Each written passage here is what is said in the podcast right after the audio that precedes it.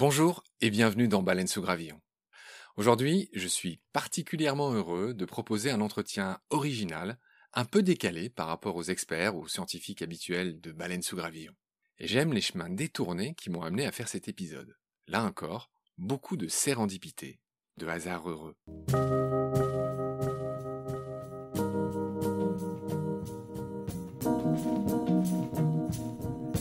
Les habitués de Baleine sous gravillon se souviennent peut-être d'un épisode consacré à l'invention de l'alvéole hexagonale par l'abeille.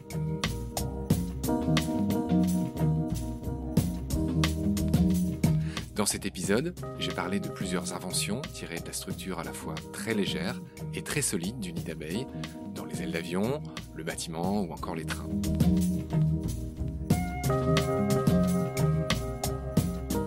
Et j'avais cité, dernier exemple, celui d'un préservatif fabriqué avec des renforts hexagonaux. J'avais diffusé un extrait d'une petite vidéo trouvée sur internet de cette application insolite, mais qui ne vaut pas moins que les autres. Et j'avoue que cette invention m'intriguait. Je voulais la voir, la comprendre. J'ai donc contacté la marque suédoise qui a inventé ce produit, et elle m'a dirigé vers son manager France, Quentin Benz. Je suis allé le voir, et grâce à lui, j'ai appris mille choses sur les préservatifs et les sextoys, et je suis très heureux de partager tout ça avec vous aujourd'hui. Alors je suis chez Quentin Benz dans son bureau. Quentin, c'est le manager France de Lelo. Euh, Lelo, c'est une marque suédoise qui commercialise des produits intimes et des préservatifs. Et il y a notamment euh, un de ces produits dont j'ai déjà parlé dans Baleine sous Gravillon, un produit qui s'appelle X, et qui est un produit inspiré de la structure hexagonale. J'avais parlé de ce, préservatif dans l'épisode sur l'abeille, et j'avais euh, mis un petit son de Quentin, que j'ai le plaisir à retrouver aujourd'hui, du coup je, je, mets un visage sur une voix. Et euh, ce préservatif, effectivement, imite la structure du graphène, donc hexagonal. Quentin va nous expliquer tout ça. Ce qui fait de ce préservatif un des plus solides, peut-être le plus solide du monde, tout en étant un des plus fins. Quentin va, va nous expliquer toutes ces, toutes ces subtilités. Donc bonjour Quentin. Bonjour Marc. La première question que j'ai envie de vous poser, c'est tout simplement de vous présenter en deux mots. Comment on devient manager France euh, d'une marque de produits intimes Alors, il y a eu tout un parcours euh, avec des rebondissements, euh, puisque je, je, travaille, alors je travaille pour l'ELO depuis cinq ans maintenant. Et auparavant, j'ai eu plusieurs métiers, plusieurs vies professionnelles, puisqu'à la base, je suis vétérinaire. Donc ça n'a pas grand-chose à voir. L'école vétérinaire mène à tout. L'école vétérinaire mène à tout, effectivement. Mais entre-temps, je suis passé par l'informatique, l'assurance, beaucoup de choses. Et c'est finalement ça qui a plu à l'ELO. C'est que j'avais une culture ou une vision qui était différente de, de l'intime. Ah oui, vous êtes un vrai slasher. Exactement, ouais. D'accord, vous avez quel âge? 42. Ok. Alors pardon, vous en étiez à votre parcours? Effectivement, euh, j'ai eu plusieurs vies professionnelles. Et puis c'était l'envie justement de changer qui m'a donné l'opportunité de rechercher quelque chose de différent. Et puis, tout bêtement, je suis tombé sur une annonce, j'y ai répondu, ça a fonctionné, on a commencé. Donc ça a été très vite, très facile, très rapide. C'était très naturel en fait. Ils attendaient, je pense, quelqu'un comme moi, et moi j'attendais vraiment cette opportunité-là. On s'est retrouvés au bon moment, euh, et c'est comme ça qu'on a démarré, en août 2015. D'accord. Donc, euh, parmi les produits que vous vendez, vous vendez des préservatifs. Alors, juste un petit côté humain, ou pour mettre ça derrière nous avant de passer aux choses entre guillemets sérieuses. En soirée ou avec ses potes, quand on dit que ben, on vend des préservatifs, euh, ça fait quoi? C'est plutôt cool ou ça fait rire les gens? Vous, vous le vivez comment? Alors, il y a deux, euh, deux réactions. La première, c'est les gens sont très intéressés. Ils ont vraiment envie de savoir pourquoi, comment. Euh, limite, j'ai une interview à chaque fois que j'en parle. Et l'autre partie, c'est, euh, mais c'est généralement quand je commence à connaître un petit peu mieux les gens, mais qui ne savent pas encore ce que je fais, c'est que je préfère ne pas en parler. Soit parce que j'ai pas envie que les gens soient, choqués ou, euh, euh, détournent la conversation, ou soit parce que je sais que les questions vont être pas intimes, mais finalement vont être trop intrusives. Dans votre vie euh, personnelle Pas forcément dans ma vie personnelle, mais mais les gens s'imaginent beaucoup de choses en fait. Dès que ça touche à l'intime. Oui, ils, ils, ils, vous prennent pour un obsédé par exemple. Par exemple, ce genre de choses. Donc, euh, même si j'ai pas de problème à ce qu'on me considère comme un obsédé, ça me perturbe pas beaucoup. Mais finalement, j'ai pas envie de parfois d'entrer dans ce type de relation avec certaines personnes. J'entends bien. Bon, de toute façon, c'est pas l'objet de ma visite aujourd'hui. C'était bien humainement de vous situer. Euh, donc, euh, j'ai la chance de vous avoir en direct. hein, je l'ai déjà dit, ça, me change un peu des interviews par téléphone et j'espère que le son sera, meilleur aujourd'hui pour ceux qui nous écoutent. Alors, on vous situe. Vous travaillez donc pour Lelo, donc c'est une marque euh, suédoise. Parlez-moi de cette marque en, quelques phrases, juste. Elle date de quand C'est qui Qui sont ces gens? Alors c'est une histoire assez, rigolote finalement, parce que ça a commencé en 2003. C'est trois amis, euh, deux ingénieurs et un designer, qui viennent de Suède et qui ont l'idée finalement d'offrir un cadeau un peu rigolo à une de leurs amies pour, pour son anniversaire. Et à l'époque, en début des années 2000, euh, tout ce qui était dans, dans l'intime, le sextoy était très réaliste, très moche, pas très intéressant et finalement pas drôle. Et c'est en partant de cette idée-là qu'ils se sont dit on va lui offrir quelque chose de joli, drôle et finalement euh, un petit peu un petit peu coquin, on va dire. Et ils ont imaginé fabriquer un produit pour cette personne-là, pour son anniversaire. C'était quoi Un sextoy? Et c'était un sextoy, effectivement. Qu'est-ce qu'il avait de spécial? Alors, il, il ressemblait pas à un sexe, justement. Il n'était pas du tout réaliste. Il était rose. Il, il vibrait, alors que la vibration était euh, généralement considérée comme haut de gamme jusqu'à jusqu'à il y a très peu longtemps. Et, et finalement, c'est devenu le premier produit de Lelo. Alors qui n'existe plus aujourd'hui, mais c'était un, c'était oblong avec une deux petites ailettes euh, au bout et ça vibrait.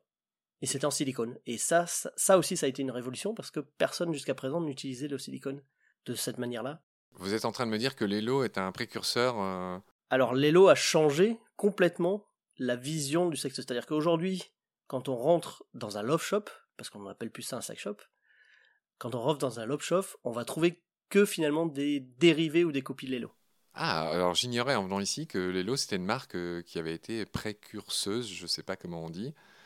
D'accord. Euh, Love Shop, alors je veux bien qu'on revienne, j'apprends au fur et à mesure que vous me parlez. On dit plus un sex shop, j'imagine c'est pour les gros beaufs, on dit un Love Shop et ça va de pair avec ce développement du sextoy qui est sorti euh, de la honte et, aujourd'hui on en parle très naturellement et la plupart des filles ont des, des sextoys, c'est ça? Vous avez deux, trois chiffres à nous donner? Oui, juste pour revenir sur la transition sex shop love shop, on est finalement passé du sex shop fermé, sans vitrine, avec euh, de la vidéo, avec euh, des, des sextoys très réalistes, à du love shop ouvert, avec des vitrines, de la lumière, de la lingerie, des, des, des, des, des, des, des- des produits qui finalement sont parfois limite accessibles au plus grand nombre et surtout au plus, au plus de yeux, euh, sur les enfants. les plus innocents, oui. Parce que finalement, comme ça n'est pas réaliste, ça ressemble pas à un sexe, eh bien finalement, c'est plus abordable, c'est plus facile pour le, le plus grand nombre de l'aborder. Oui, d'accord. En termes de marketing, c'est un coup de génie. On peut dire ça comme ça aussi. Mais ma question, c'était euh, c'était quelques chiffres pour euh, se situer dans, dans ce marché, on va dire, des produits intimes, euh, des sextoys. Vous pouvez nous dire deux, trois chiffres dans le monde, en France, comment ça se passe? Alors sur le marché français, euh, le marché de l'intime, qui comprend finalement beaucoup de choses, qui comprend à la fois les produits, qui comprend les vidéos, qui comprend la lingerie aussi, on est sur 200 millions d'euros de chiffre d'affaires du, marché français. Mais si on prend global dans le monde entier, de mémoire, on est à 22 milliards. Donc ça reste un, un joli marché. Ce qui m'intéressait, c'était moins les gros chiffres. Bon, ok, euh, c'est- pour moi, c'est pas très parlant. Que le fait de savoir combien, enfin, la proportion de filles qui ont un, un sextoy en France, par exemple, ou de mecs. Ouais, alors là, on est, on est sur des petits chiffres. le sextoy en France reste très marginal. Ça se développe. Ah, mais je pensais que toutes les filles avaient un sextoy aujourd'hui. Pas du tout. Alors, sur les intentions d'achat, la- le, dernier, euh, le dernier chiffre que j'avais, on est à 56% des femmes qui ont une intention d'achat. La proportion de femmes qui ont réellement un sextoy se situe, suivant les sondages, suivant les années, entre 12 et 16%. Mais c'est pas rien quand même. C'est pas rien, mais on est loin d'un produit de masse. Et moi qui n'y connais rien, j'ai l'impression que les sextoys se sont totalement démocratisés chez les jeunes, qui, en parlent, qui se les échangent, etc. Est-ce que cette espèce de préjugé est véridique ou pas? Ça reste une, euh, quand même une idée reçue.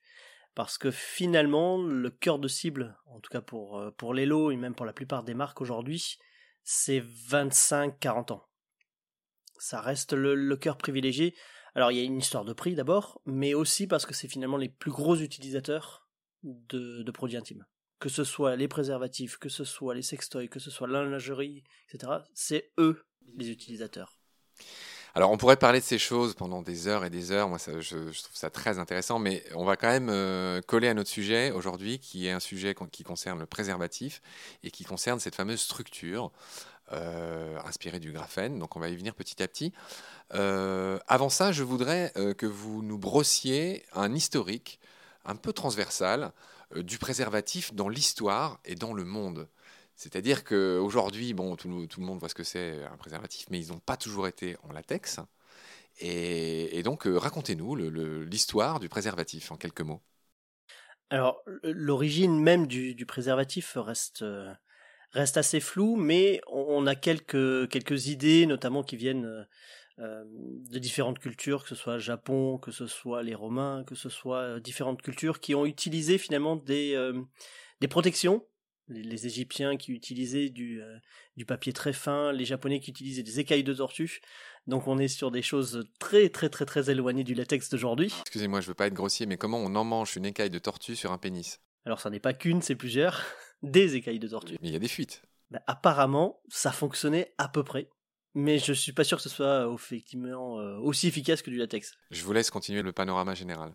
Donc on a une visibilité sur les, les origines, mais le vrai préservatif, le condom comme on dit en anglais, euh, il y a plusieurs euh, histoires d'origine.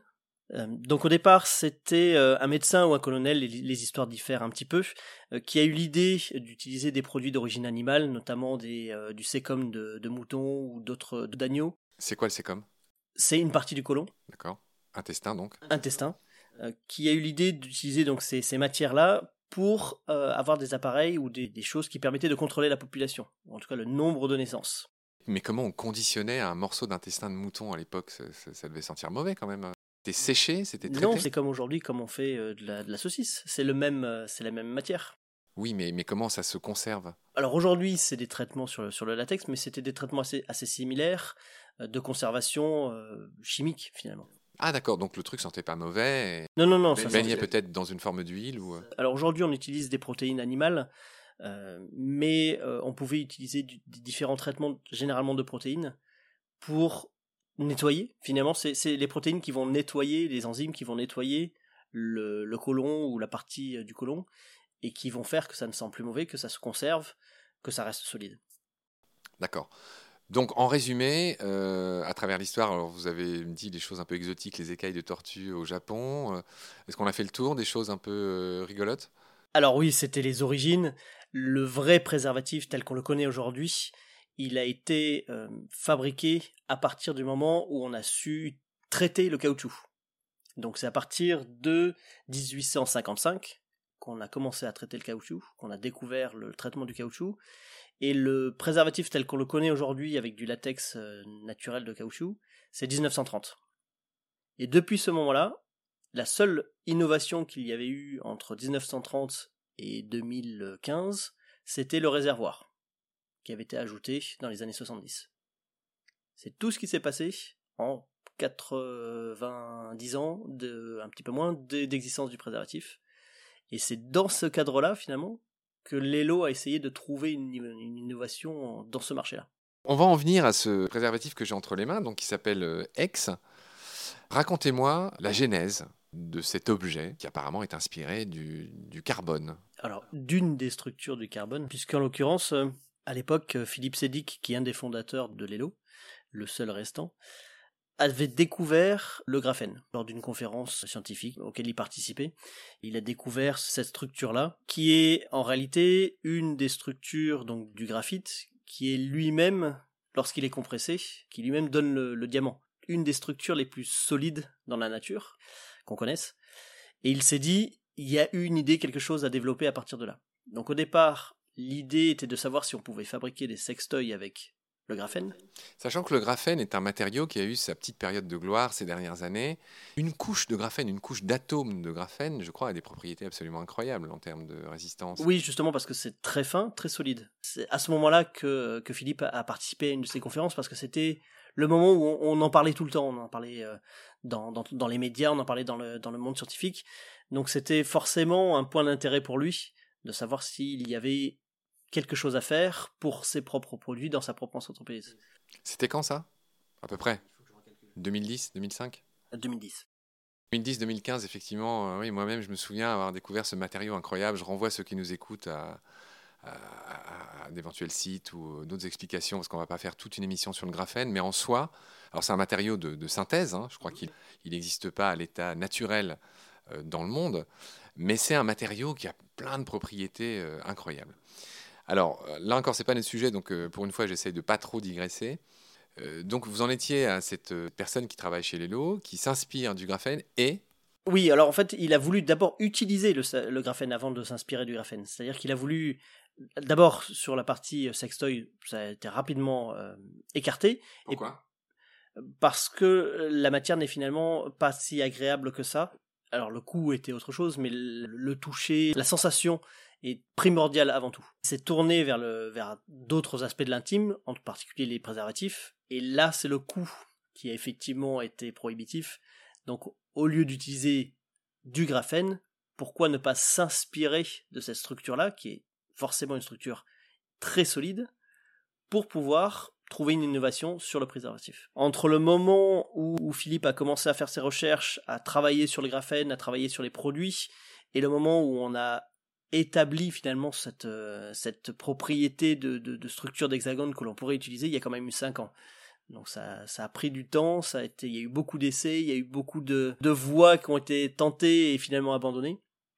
Et cette structure d'hexagone a été utilisé finalement pour mouler directement le latex. C'est-à-dire que c'est pas un dessin sur le une gravure ou un motif sur le sur le latex, c'est vraiment le latex lui-même qui est moulé en hexagone.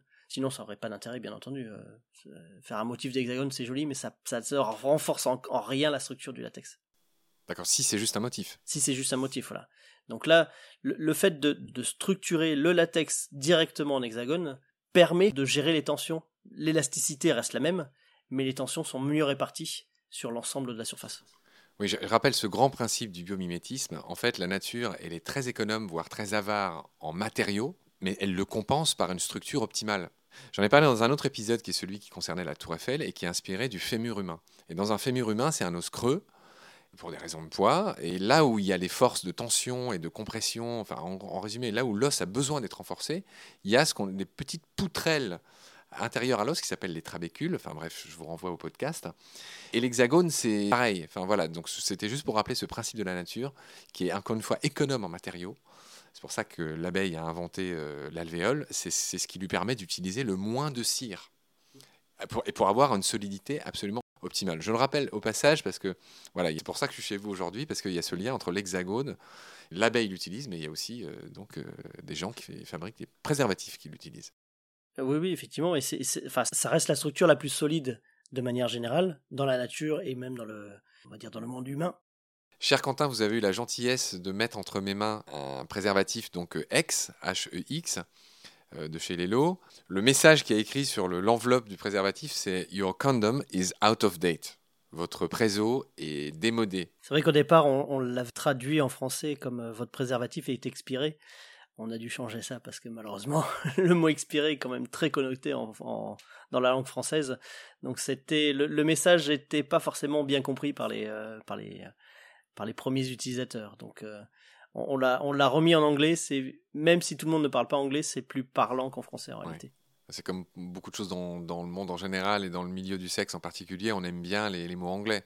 Enfin, on dit pas un jouet sexuel, on dit un sextoy. Alors, étonnamment, Lelo traduit tout. Par exemple, on ne dit pas sextoy, on dit masseur intime. On avait pour notre dernier euh, produit utilisé un, néologisme qui était euh, clitoralement époustouflant. Et pourquoi vous, pourquoi vous faites ça? Alors, la première chose, c'est qu'on souhaite respecter les langues des différents pays et aussi les législations. Tout bêtement. D'accord. Mais les gens aiment bien ces trucs anglais, euh, ces expressions anglaises. Alors, autant nous, on va toujours utiliser la langue locale, en l'occurrence le français ici. Mais c'est vrai que nos, revendeurs ont tendance à utiliser nos expressions anglaises. Ne reprennent pas nos traductions. Alors j'ai ce préservatif euh, donc entre les mains, donc, je vais l'ouvrir pour voir à quoi ça, ça ressemble. Vous m'avez donné la, permission. Donc vous m'avez installé un, petit sopalin pour éviter euh, de salir les micros, c'est très gentil. Ah voilà, donc au premier abord ça ressemble à un préservatif entre guillemets classique. Donc là, je le déplie.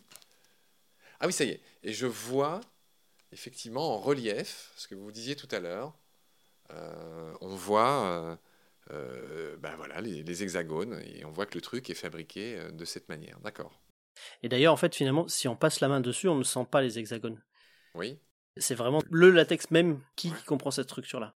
Alors, pardon, hein, je le pince avec mes doigts et je le sens. Je sens les petites aspérités. Mais, je, mais tant mieux, parce qu'il y a des préservatifs avec des petites aspérités, justement. Oui, alors en fait, ce qu'on sent quand on le pince, Oui. c'est à l'intérieur. En réalité, il y a des arêtes qui ressortent à chaque hexagone à l'intérieur, et non pas à l'extérieur, pour une euh, raison toute bête, c'est que ça permet un grip et ça évite de glisser. Ah oui, tout a été pensé. J'ai l'impression de faire la promo de ce produit, alors que c'est vraiment sur une base scientifique qu'on est ensemble aujourd'hui.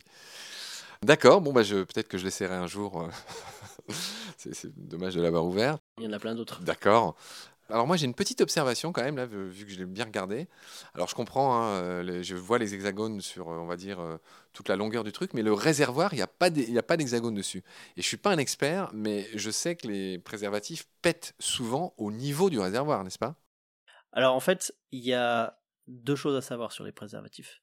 C'est que la plupart des préservatifs sont très bien pour tout le monde. Il y a très peu d'accidents.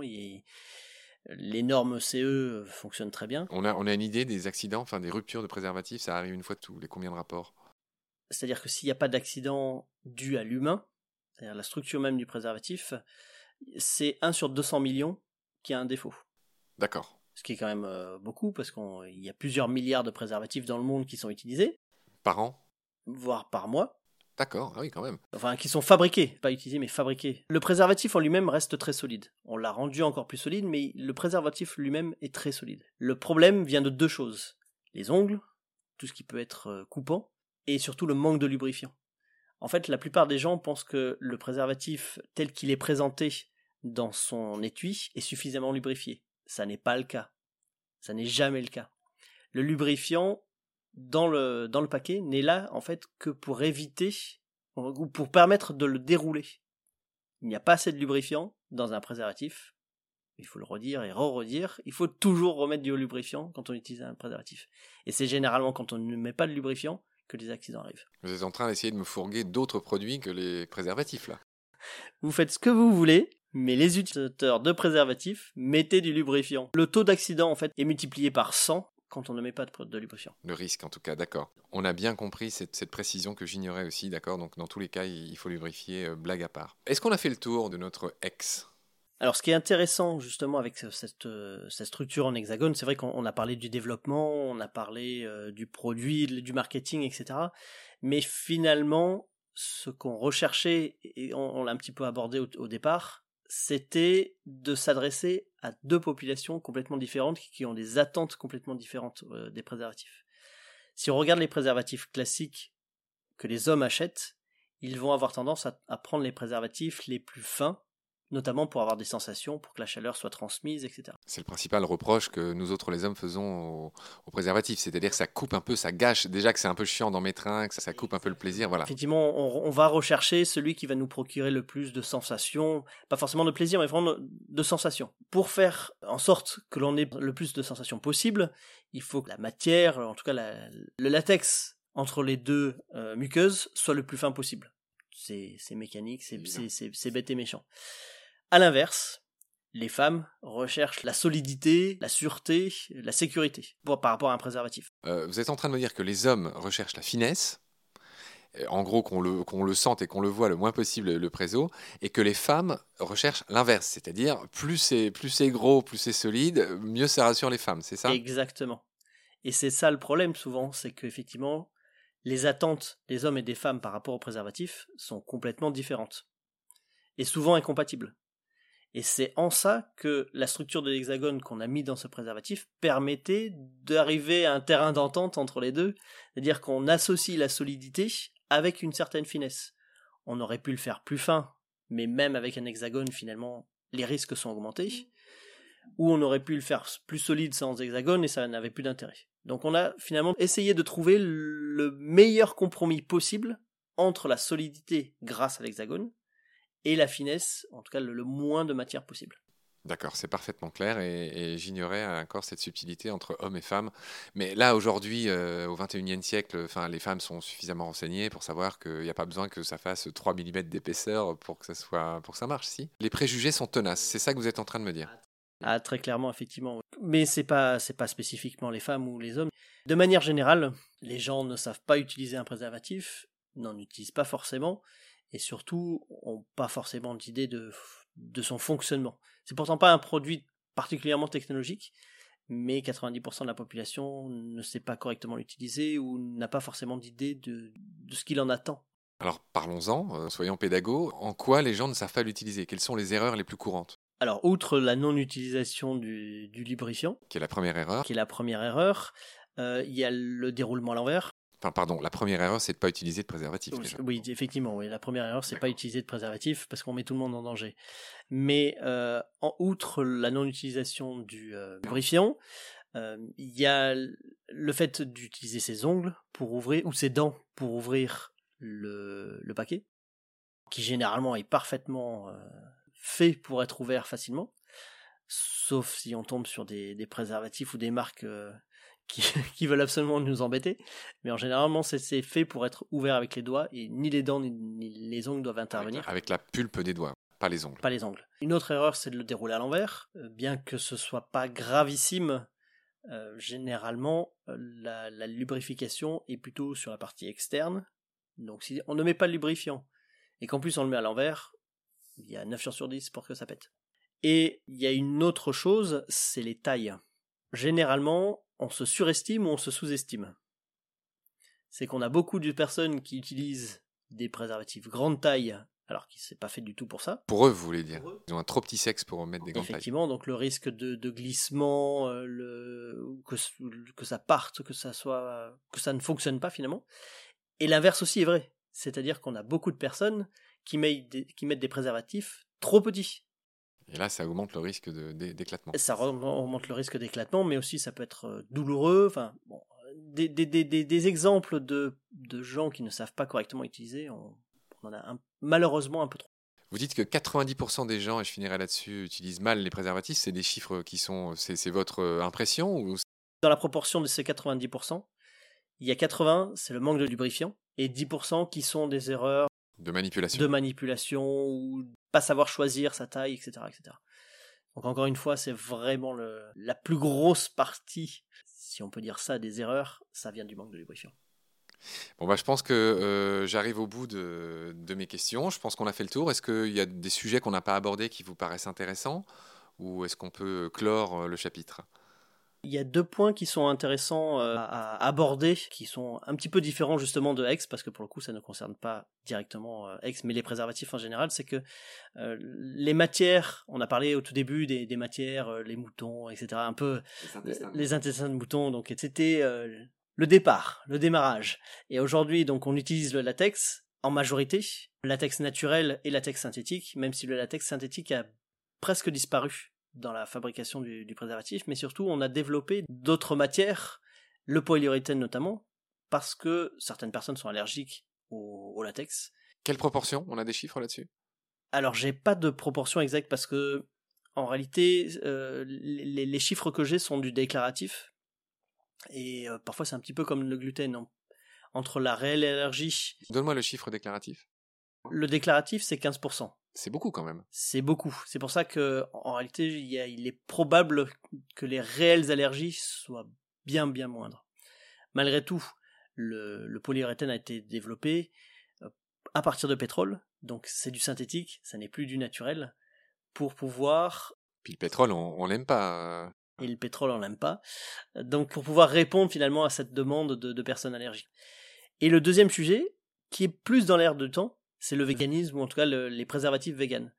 Parce que si les, préservatifs sont fabriqués en latex, donc qui vient de l'EVA, qui est du caoutchouc de l'EVA, le caoutchouc est traité avec de la caséine, qui est une protéine du lait, donc animale. Donc 99% des préservatifs sur le marché ne sont pas véganes. Et certaines marques ont trouvé d'autres traitements du caoutchouc, non pas à partir de protéines euh, animales, mais à partir de protéines végétales. Donc on a aujourd'hui, il existe des préservatifs vegan certifiés. Et c'est toujours drôle quand on parle de préservatifs vegan parce que la plupart des gens me disent mais c'est du latex, ça vient des arbres, c'est quoi le problème? Et encore une fois, c'est le traitement en fait euh, de ce caoutchouc-là qui, qui le rend non vegan euh, pour la plupart des, euh, des marques ou des préservatifs génériques. Je pense qu'on a tout dit sur le sujet. Bon, c'est parfait. Alors, je vous pose ma dernière question, qui est une question rituelle euh, de Baleine sous Gravillon. Euh, vous avez vu euh, le titre de mon podcast, vous l'avez entendu. Je voudrais juste savoir si ce titre vous inspire quelque chose. Et si ça vous inspire rien, c'est pas grave du tout. Mais qu'est-ce que vous inspire Baleine sous Gravillon? Ça vous évoque quoi? Ah, Alors, en fait, bizarrement, ça m'inspire mes années étudiants parce que c'est une expression, alors on disait baleine sous gravier, mais ça, ça fonctionne aussi, c'était une expression que j'utilisais tout le temps à cette époque-là, donc ça me renvoie tout de suite à ces, années-là. Vous voyez que moi aussi je suis, je suis très fort en marketing. Très bien, euh, Quentin, merci beaucoup. Euh, je vous dis au revoir. Vous m'avez appris beaucoup de choses sur euh, les préservatifs. et puis, je pense que les rappels qu'on a faits sont, sont pas forcément inutiles. Donc, bah, je vous dis à bientôt. je repars avec quelques Lelo X. Et puis, et puis voilà, bonne continuation. Merci à vous aussi. C'est la fin de cet épisode de Baleine sous Gravion. Merci de l'avoir écouté. Vous êtes de plus en plus nombreux et nombreuses à vous abonner à ce podcast et ça me fait vraiment chaud au cœur. Merci.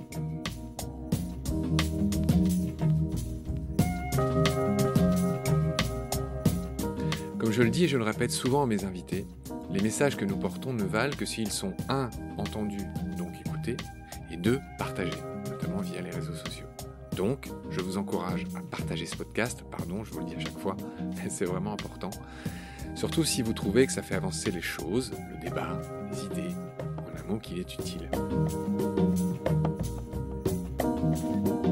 Mettez aussi des étoiles et des commentaires, c'est comme ça que vous m'aiderez à découvrir et à faire découvrir chaque semaine de nouvelles baleines sous de nouveaux gravillons. Merci, au revoir.